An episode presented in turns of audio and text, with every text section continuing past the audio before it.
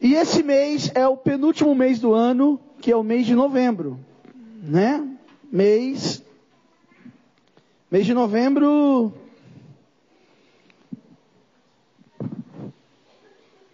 Durante muito tempo na minha vida, eu nunca gostei do final de ano.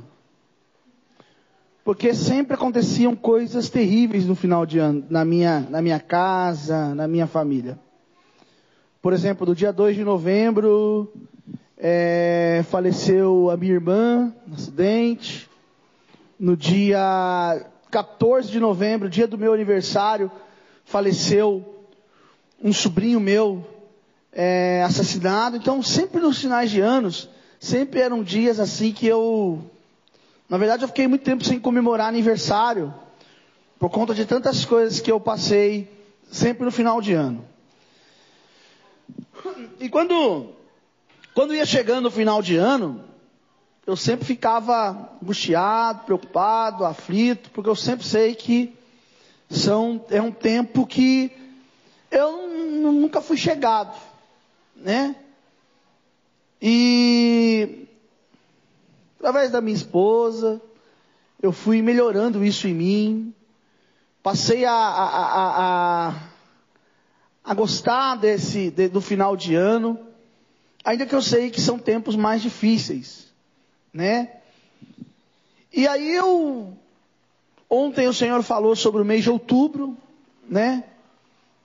E agora o Senhor falou comigo sobre o mês de novembro. Talvez isso que eu vou dizer vai na contramão de tudo que nós falamos durante o, antes do, do, do propósito, porque eu disse como é o, como eu vi o ano de 2024 e falar e você vê as palavras que Deus, talvez a pessoa ache assim, não, o pastor está escolhendo palavras, não, eu não faço, não, não é assim.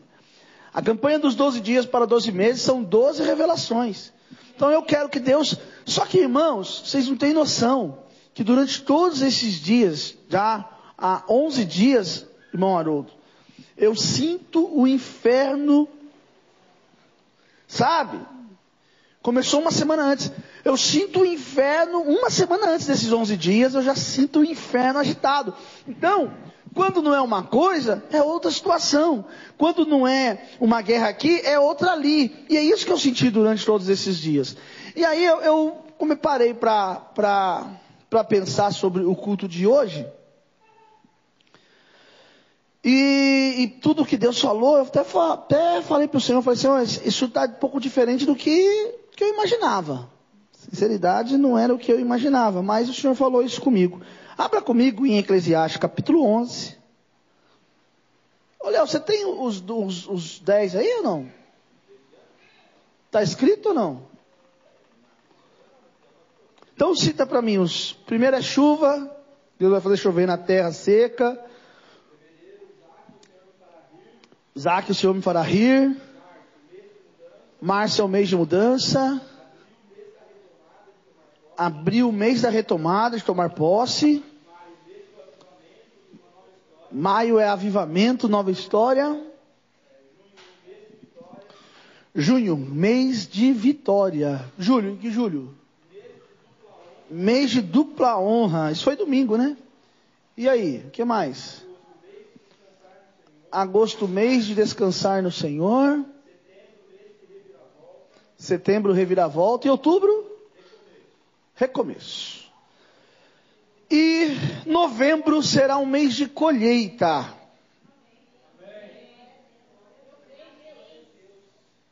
Acho que foi assim o delay, né? Tem um delay aqui, eu falei e foi. Né? Mas vamos lá de novo. É, novembro será um mês de colheita. E a colheita começa a partir de agora. Eclesiastes capítulo 11. Lança o teu pão sobre as águas, porque depois de muitos dias o acharás. Reparte com sete. E ainda com oito, porque não sabes que mal sobrevirá sobre a terra. Verso 3. estando as nuvens cheias, derrama aguaceiro sobre a terra. E caindo a árvore para o sul, para o norte, no lugar que cair, ali ficará. Verso 4. Quem somente observa o vento, nunca semeará. E o que olha para as nuvens, nunca cegará. Aí, amém. Amém, queridos? Amém. Essa palavra, quando você lê, você não tem noção da dimensão que é essa mensagem. Essa palavra, se eu disser, lança o teu pão sobre as águas, você vai pensar que é para pegar um pão e jogar ele na água para ver o que vai acontecer. E você coloca ele na água, a água leva e um dia a água traz ele.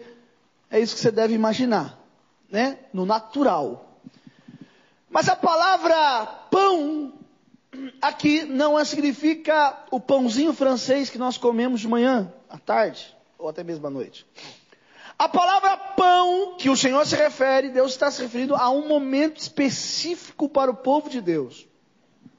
Quando o povo de Deus, eles tinham as suas hortas, tinham as suas plantações perto do rio chamado Nilo. E ali eles iam e plantavam porque era um campo mais fértil, era uma terra fértil, ali então gerava. O que acontecia é que de tempo em tempo as águas subiam e tomava conta de todo aquele lugar que eles plantavam. Quando isso acontecia, eles tinham receio de plantar e perder a sua semente. Sendo assim, Deus disse para eles: pode lançar o teu pão, tua semente, porque depois de muitos dias o acharás. O que Deus está dizendo? As águas, elas não vão levar. Olha só que eu já estou falando uma palavra profética. As águas, elas não vão levar a semente que foi semeada. Então vamos lá para a mensagem. Lança, olha a ordem de Deus. Lança o teu pão sobre as águas. Primeira coisa, durante todos esses dias, Deus falou disso e está falando novamente.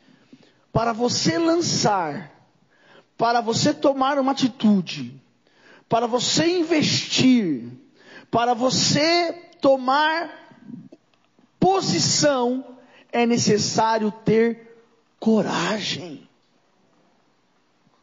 As pessoas hoje se acovardam por qualquer coisa. As pessoas se acovardam por causa dos problemas. As pessoas se acovardam por causa de batalhas, de guerras e situações. E Deus está dizendo: olha, você quer ter um mês de colheita, você vai ter que lançar o teu pão, sua semente sobre as águas. E para você fazer isso, você vai ter que ter coragem. Uma das mensagens que eu preguei nos últimos dias aqui, presta atenção. Na maior escassez de Israel, quando durante três anos e meio não se viu chuva porque não tinha água, não tinha nada, Israel estava um caos. Um profeta maluco, maluco, aos olhos humanos, ele desafiou 850 profetas de Baal. Irmãos, é como se eu entrasse. Não, não corta não, deixa assim mesmo. É como se eu entrasse num lugar onde há muitos feiticeiros e eu desafiar todos eles. Falar assim, ó, eu quero todos, eu desafio todos vocês agora. Eram 450 profetas de Baal e 400 de Baalins, então dá um total de 850. Esse profeta chamado Elias Ele não só desafiou, como antes disso, ele liberou uma palavra dizendo: sobre a minha ordem, sobre a minha palavra, não vai chover sobre a terra. E durante três anos e meio, Deus recolheu a chuva, não teve chuva, não teve orvalho, não teve nada. Os animais começaram a morrer, o negócio começou a virar um caos. Escuta! Quanto se paga hoje numa garrafinha de água? Você paga 2,50. Se você comprar numa fonte, hoje, se você comprar por quantidade, você paga até 49 centavos. Naquela época, uma garrafinha de água hoje, nossa, se fosse lá naquela época, ia ser uma fortuna. Ia ser uma fortuna. Por quê? Porque havia escassez de água. Elias diz: Olha, vamos ver quem é Deus. Os profetas de Baal viram que não deu, não, deu em nada o que eles fizeram. E quando Elias assume a responsabilidade de mostrar quem é Deus, ele primeiro restaura o altar, pega o animal, corta em pedaços, coloca sobre o altar, e ele faz algo extraordinário. Ele cava em volta do altar, e ele pergunta, no meio de um caos, no meio de um caos, ele pergunta assim: Alguém tem água? Imagina no meio de um caos. Mas as pessoas não sabiam o que ele ia fazer. Eu imagino um irmão levantando a mão dizendo: Ei, eu tenho. Traga, ele traz aquele cântaro de água, cheio de água. Que é isso que a Bíblia diz. Ele pega, Elias pega aquela água e joga em volta, em cima do altar, que a água vai escorrendo em volta numa terra seca, irmão, o que, que você acha que aconteceu? Hã? Se você pega uma terra seca e você joga água nela, o que, que vai acontecer com ela? Ela chupa, suca, sim ou não?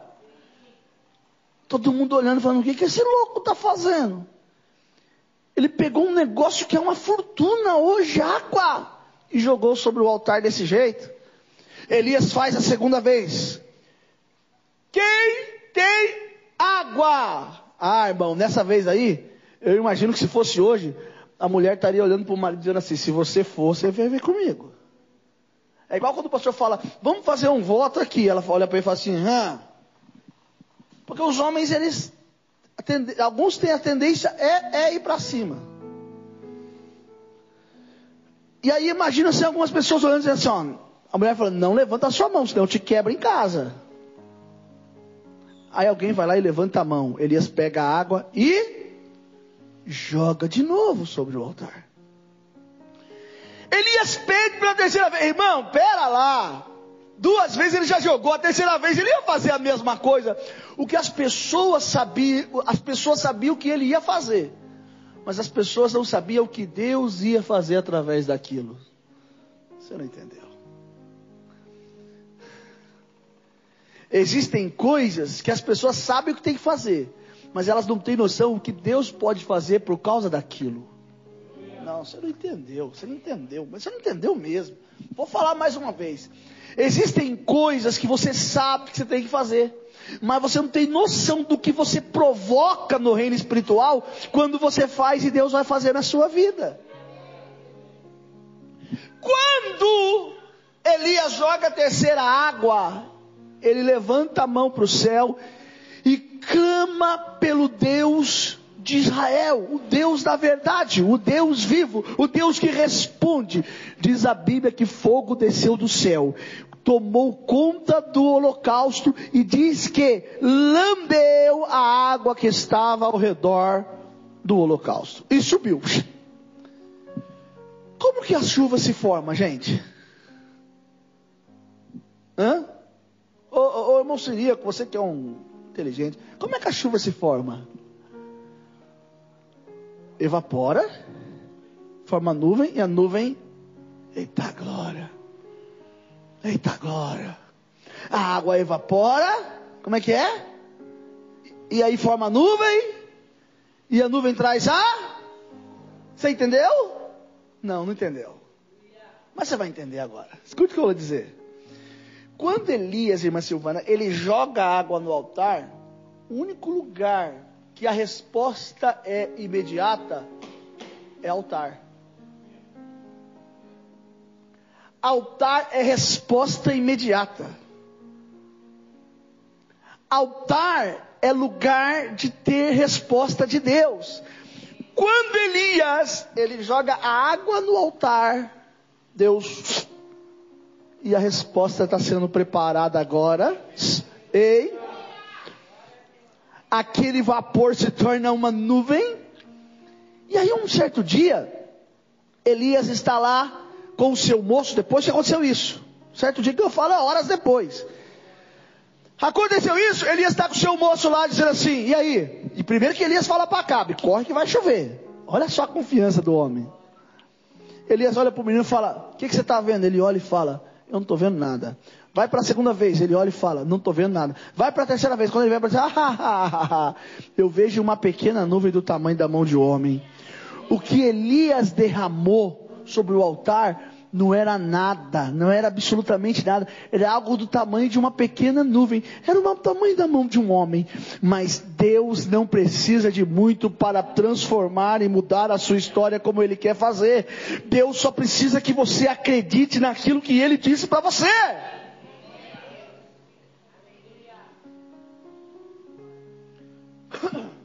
Olha só,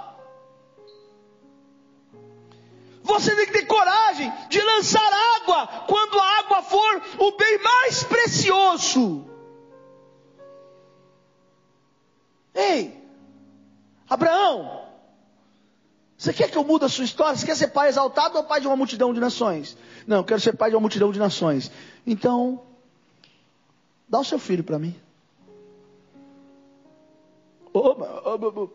Não, dá seu filho para mim. Escute. Quando Deus fala para Abraão dar o filho dele, Deus não queria tirar nada de Abraão. Deus queria declarar, impor por justiça aquilo que Deus já havia liberado sobre a vida de Abraão. Mas o problema é que a gente fica entre a fé e a razão. A fé diz, vai lá e oferece. A razão diz, olha, seu filho vai morrer, hein? vai ficar sem filho. Quando Deus diz, lança o teu pão sobre as águas, Deus está dizendo assim, você precisa sair do cima do muro. Você, você não pode ficar entre a fé e a razão. Ou você acredita, ou você não acredita, irmão.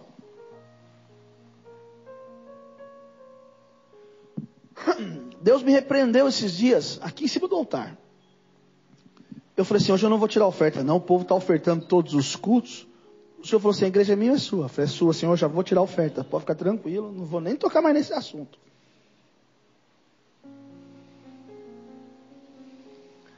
Quantas e quantas vezes? Deixa eu contar uma história. Certa feita, o pastor Poyang Shu entrou numa dívida bilionária e ele não tinha como pagar. A dívida era em dólar, ele não tinha como pagar. E aí, ele precisava urgente, naquele dia, de um milhão de dólar. Que daria hoje quantos milhões de reais?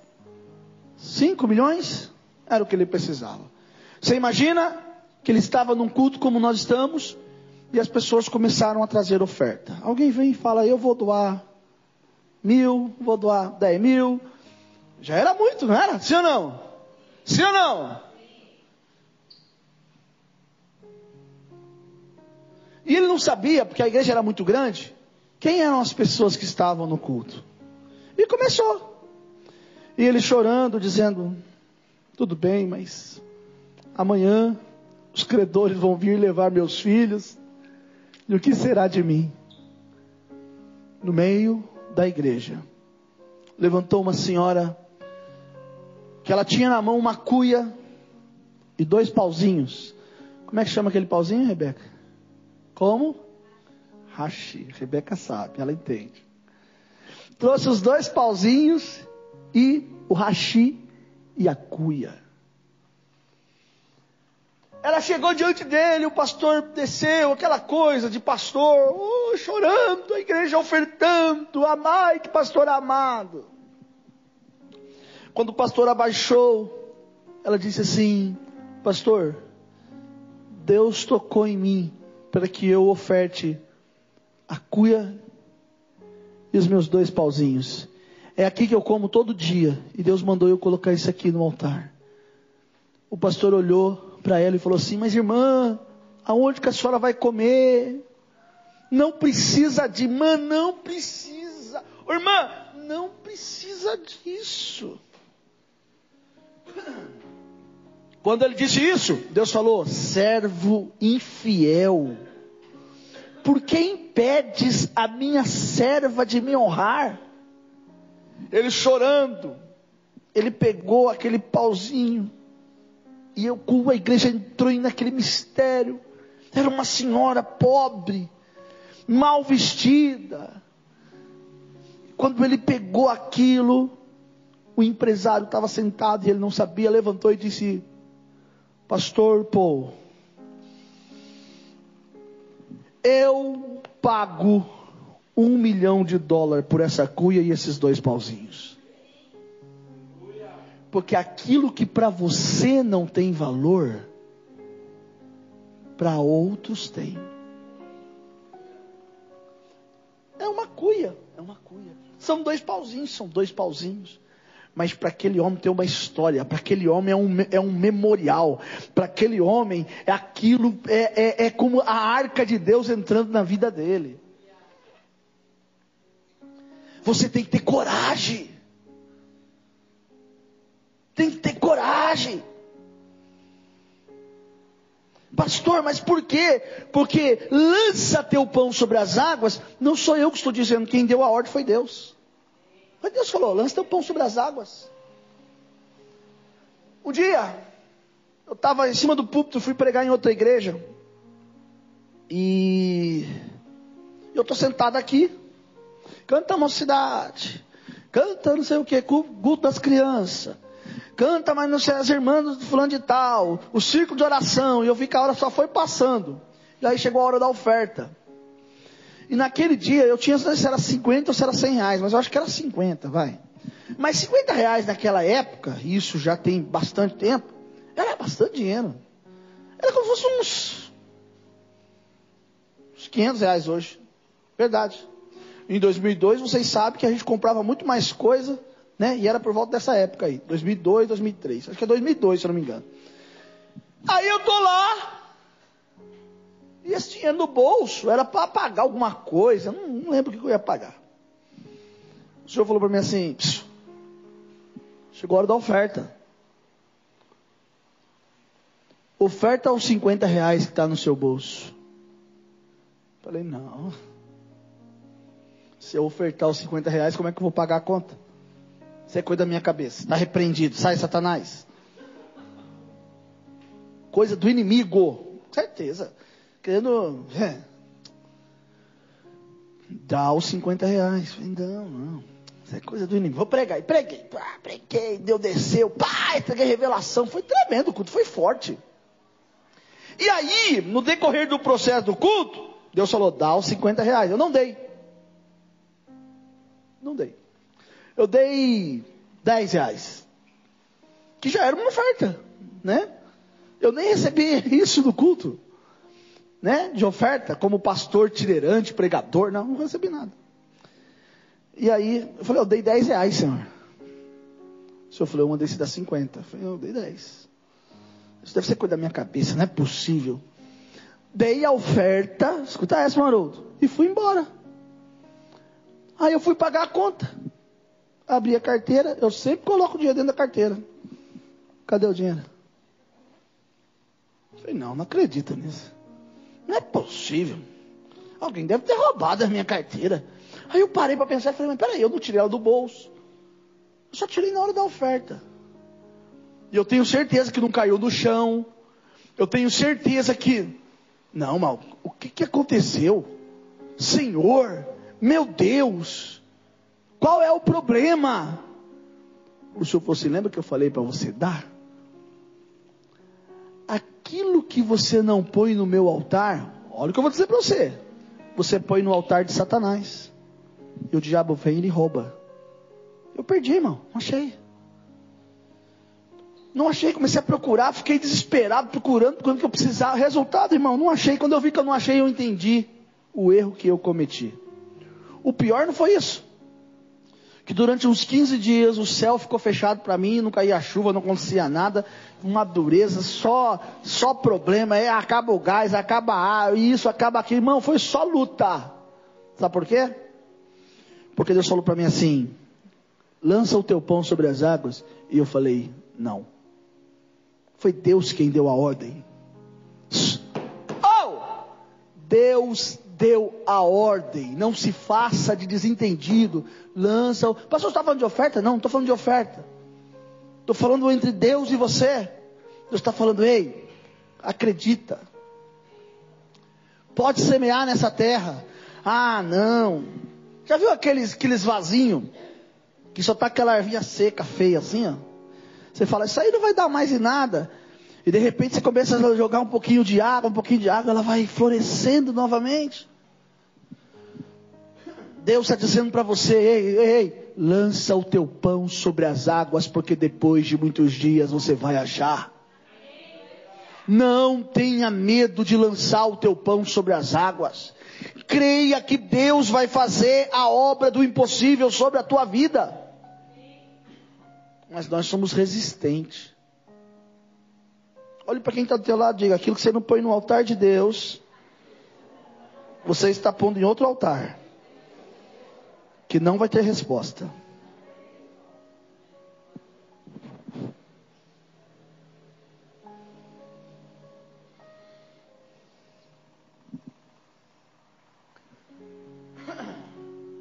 Deus está dizendo assim: lança o teu pão sobre as águas porque não haverá semente perdida na sua vida. Lança o teu pão sobre as águas, porque na sua vida não vai ter semente perdida. Lança o teu pão sobre as águas, porque você vai achar. Lança o teu pão sobre as águas, porque o resultado vai vir. Lança o seu pão sobre as águas, porque a ordem veio de Deus. O verso 2 diz assim: reparte com sete.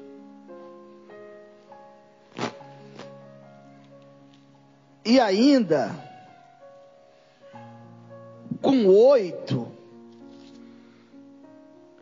porque não sabes que mal haverá sobre a terra. Deus está dizendo assim: olha, o futuro, ele é oculto, você não está enxergando, mas quem está falando com você sou eu.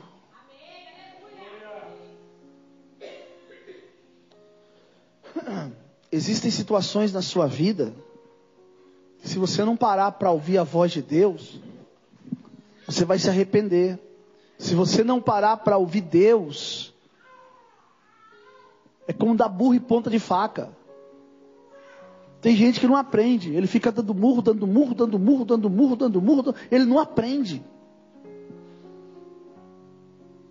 Deus está dizendo para você: tempo de colheita, tempo de ver, tempo em que o Nilo vai subir, vai ter, vai ter umas coisas diferentes.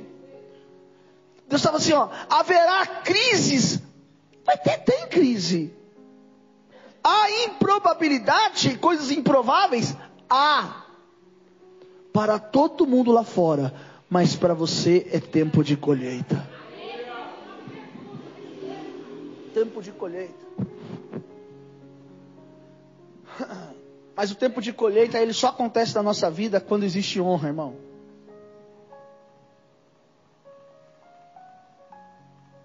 Sabe qual é o problema?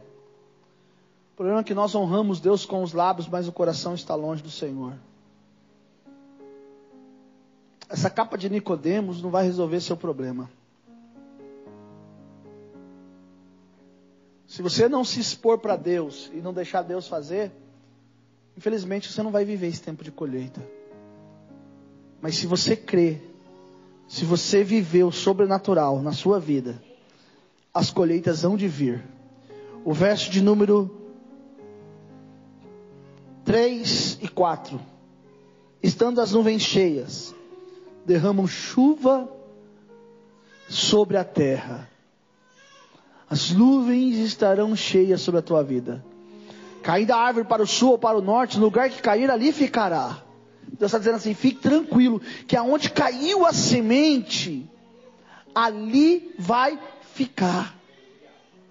Olha o que Deus está falando para você, ei, fica tranquilo, vai dar tudo certo, não importa, ei, ó, as nuvens estão cheias. Quem está aqui, diga amém. Agora, olha o verso 4. O verso 4 diz assim: ó, quem observa o vento nunca semeará, porque ele está olhando para o vento. O vento está soprando. O vento está soprando, pastor. Eu acho que é melhor eu guardar a minha semente. Lembra dos talentos? Ah, eu fiquei com medo e guardei. Porque sabia que o Senhor ia me cobrar.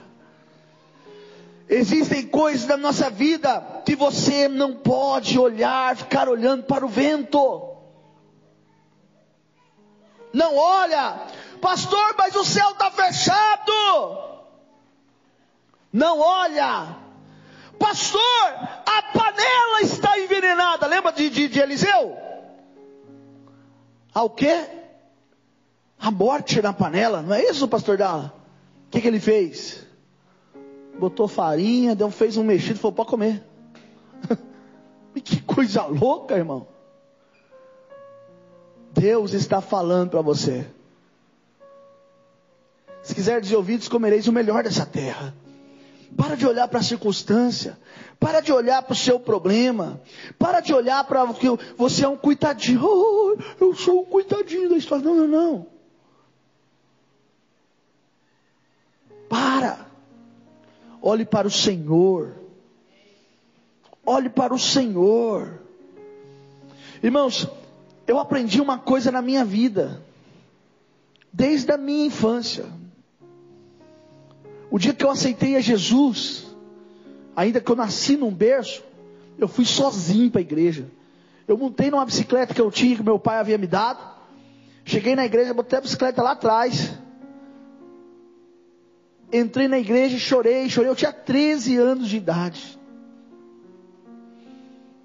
E eu falei, Jesus, eu me entrego. Irmão, eu não me entreguei pela metade. Eu já pensei tanta, já passou tanta coisa na minha vida, eu já vivi tanta coisa, mas eu nunca pensei em deixar Jesus. Ah. Oh, você vai deixar Jesus, você morre, então mata, irmão. Não tem jeito. Jesus eu não deixo. E quando eu falo de Jesus, eu não estou falando de igreja, estou falando de Jesus.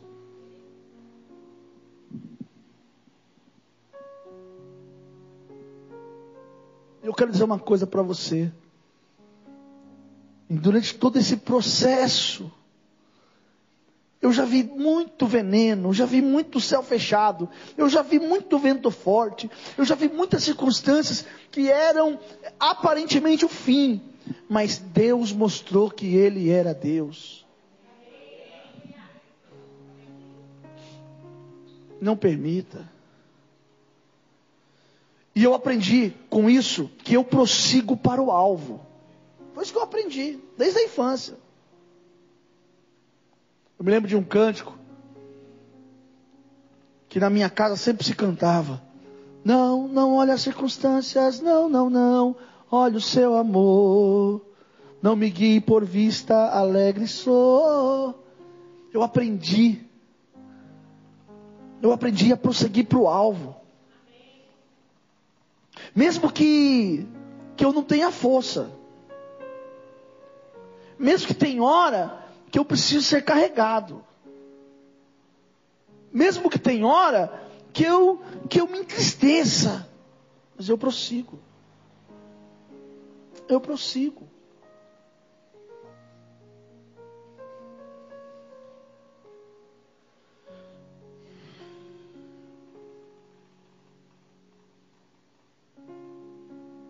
Às vezes na nossa vida, existem coisas que nós não escolhemos. Ontem era quase duas horas da manhã, um menino me chamou e esse menino, eu sei que o problema é ele. Ele que tem que mudar de vida. Eu até pensei, falei, acho que eu vou, não vou ficar atendendo ele. Ele me chamou e falou, falou, falou, quer se matar, quer não sei o que, é droga, é não sei o que.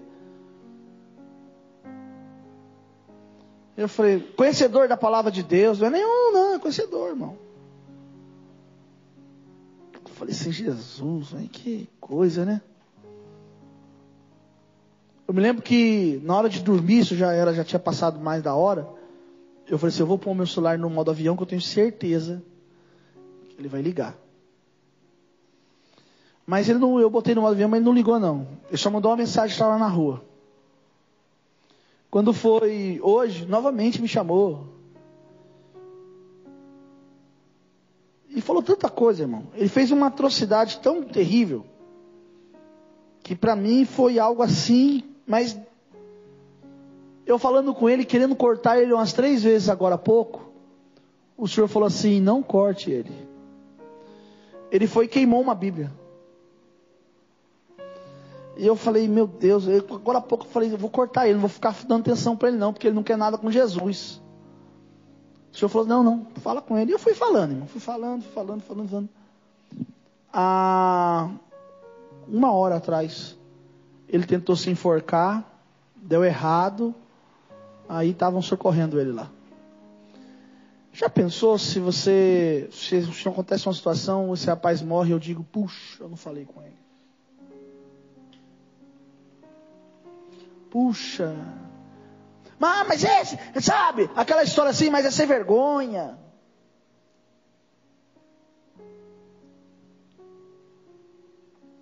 Sabe por que, que eu enxergo? Na gente. Jesus escrevendo na areia, uma mulher adúltera na frente, e a gente falando, que hora que a gente vai tacar a pedra? Sabe por quê, querido?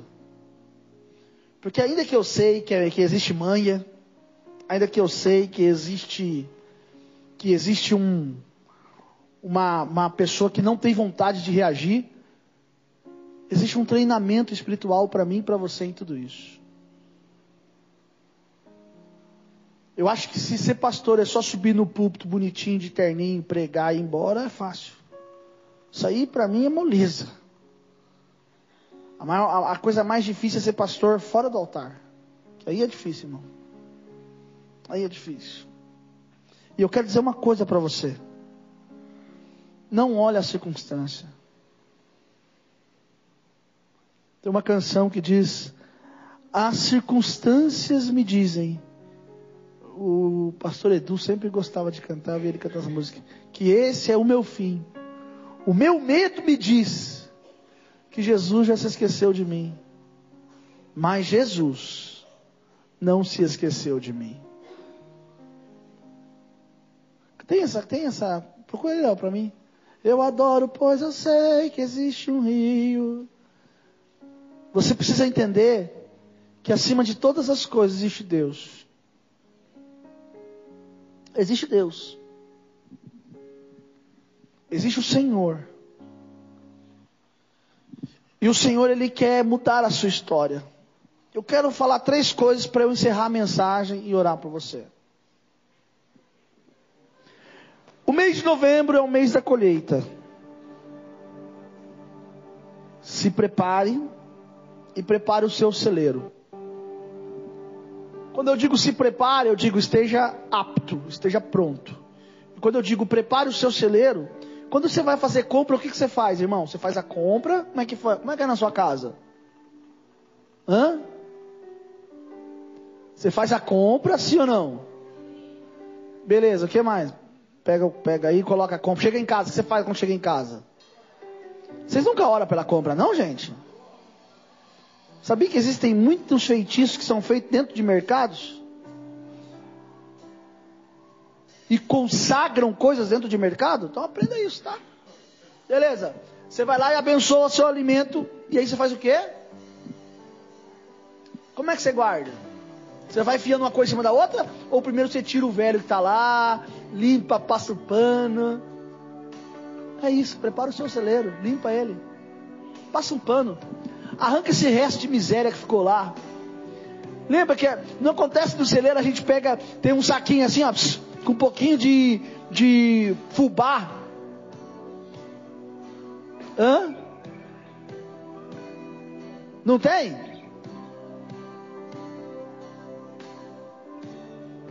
Deus está dizendo para vocês: vai lá, pega aquele saquinho de fubá, velho, pode tirar ele de lá, prepara o seu celeiro, porque o milagre de Deus está chegando. Olha o que eu estou falando, prepara o seu celeiro. Diga para quem está do seu lado, prepara o seu celeiro, porque o seu milagre está chegando. Tenho três palavras liberadas de Deus agora para a sua vida.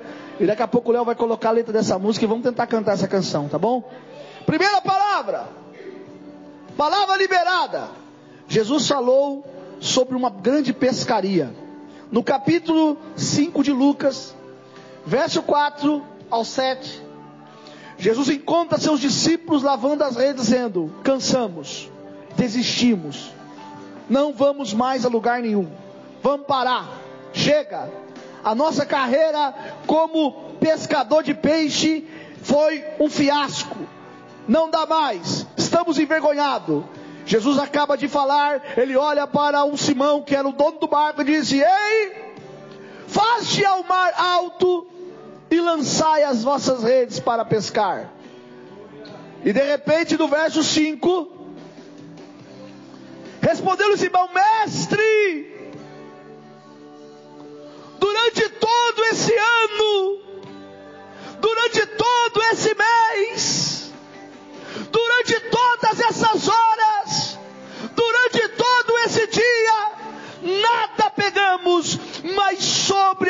tua palavra lançaremos a rede ao mar.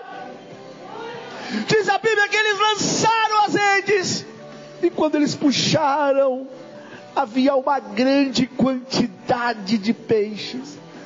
Palavra liberada do Senhor sobre a tua vida. Ei, para de lavar as redes.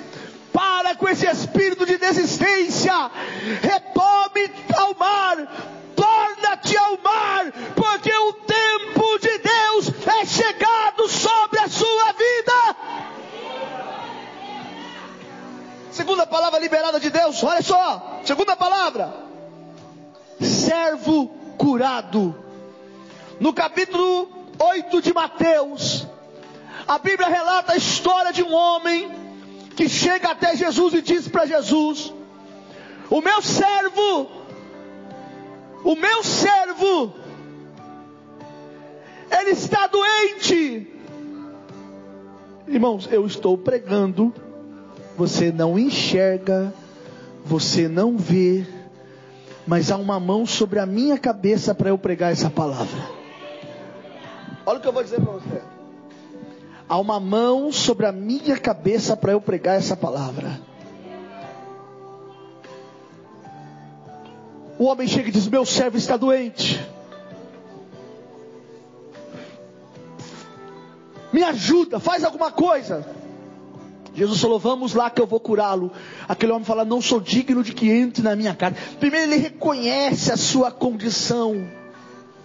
E ele diz: Mas eu sei que como eu, eu tenho pessoas que eu dou ordem e eles vão lá e faz. Eu sei que basta só uma palavra e o meu servo ficará curado. Jesus disse: Vai que o teu servo está curado. Primeiro, eu disse que haverá grande quantidade de peixe, haverá pescaria de novo, não desista.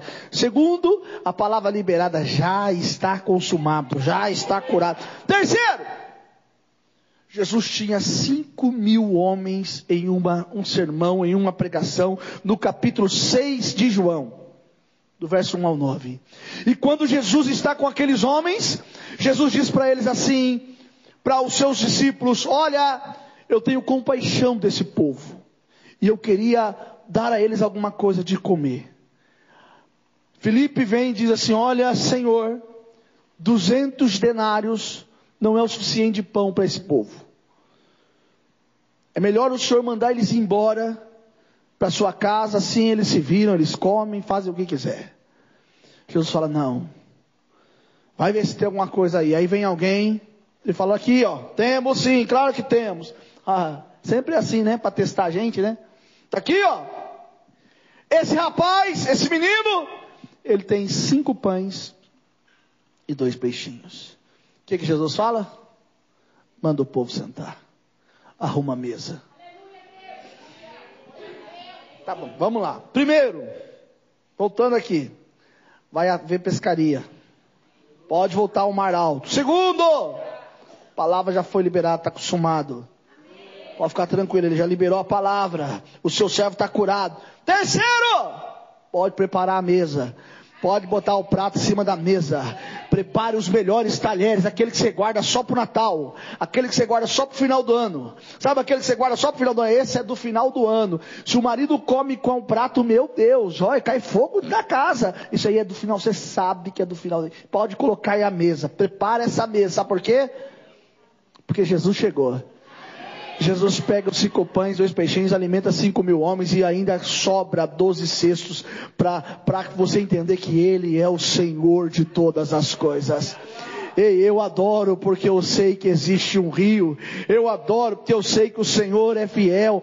A circunstância pode estar dizendo uma coisa para você, mas o Deus de milagre, Ele vai na sua frente para realizar o milagre sobre a sua vida.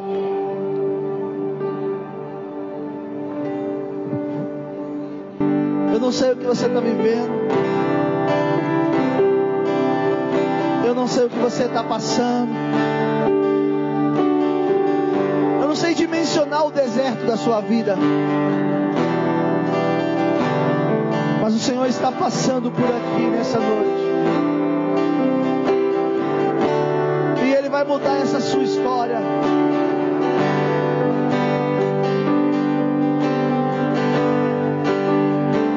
Vai mudar por completo a sua história.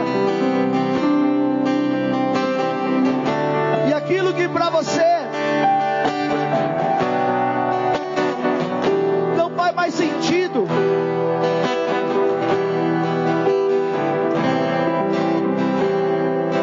Ele vai fazer mudar isso para você nessa noite.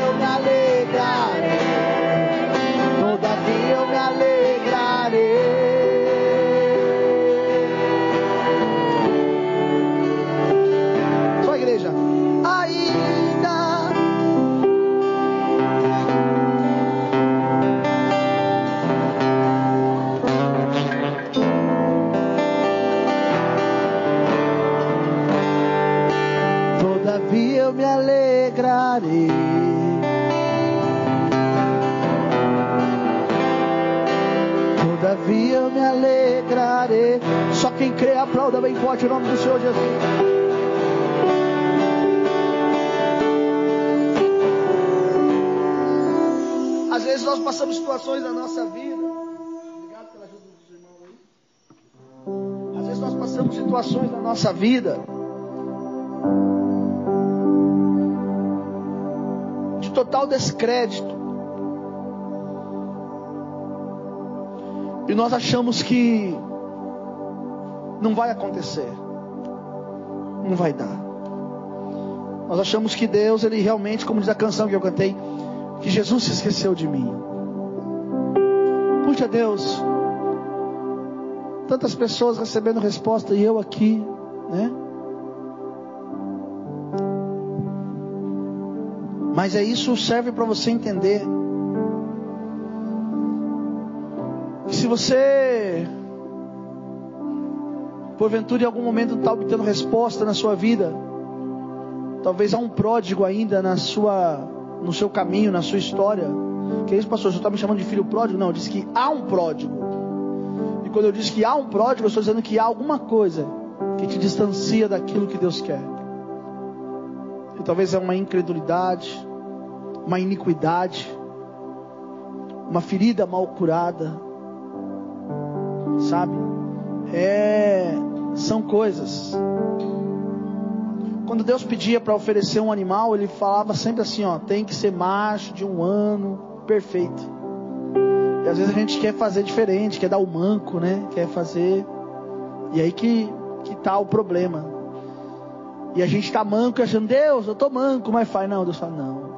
Põe-te em pé. Viu, Ezequiel? Põe-te em pé e eu falarei contigo, sabe?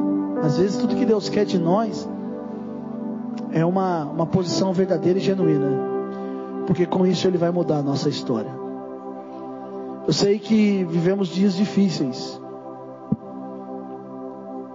O mundo está um caos. Porque o homem formou esse caos. Mas Deus é especialista em no tratar do seu povo em meio ao caos. Eu quero dizer para você que há uma palavra profética liberada. Amanhã o Senhor fará maravilhas. Receba essa palavra, aplauda bem forte o nome do Senhor Jesus.